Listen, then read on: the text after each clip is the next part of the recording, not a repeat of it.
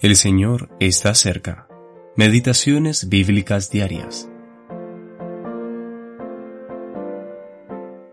Jesús se acercó y les habló diciendo, Toda potestad me es dada en el cielo y en la tierra. Mateo capítulo 28, versículo 18. Jesucristo es el Señor.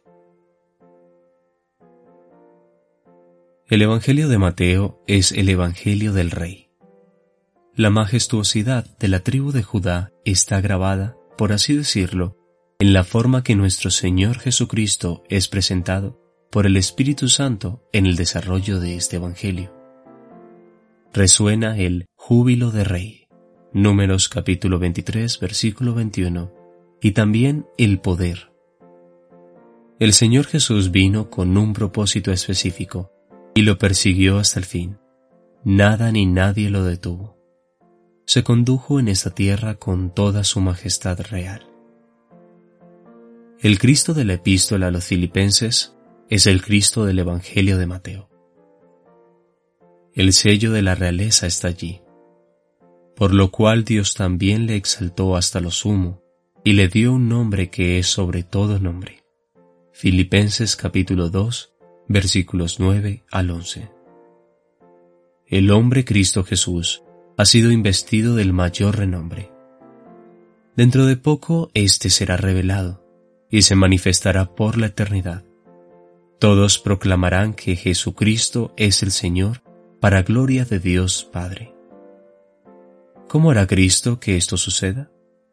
Por la ejecución de su majestuoso poder, y los demonios, incluyendo a Satanás, doblarán sus rodillas ante Jesús.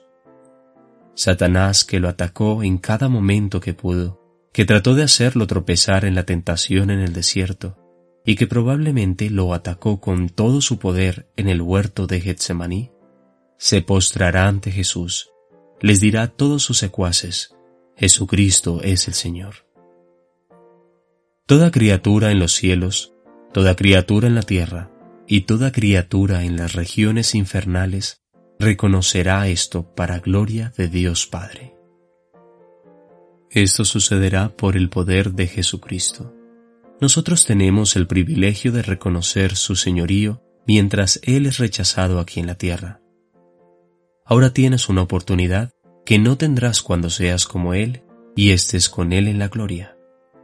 Estar de su lado en el mundo donde Él es rechazado manifestando que tu corazón pertenece y es atraído por Él, y que no puedes evitar tu devoción a aquel que te amó y se dio a sí mismo por ti.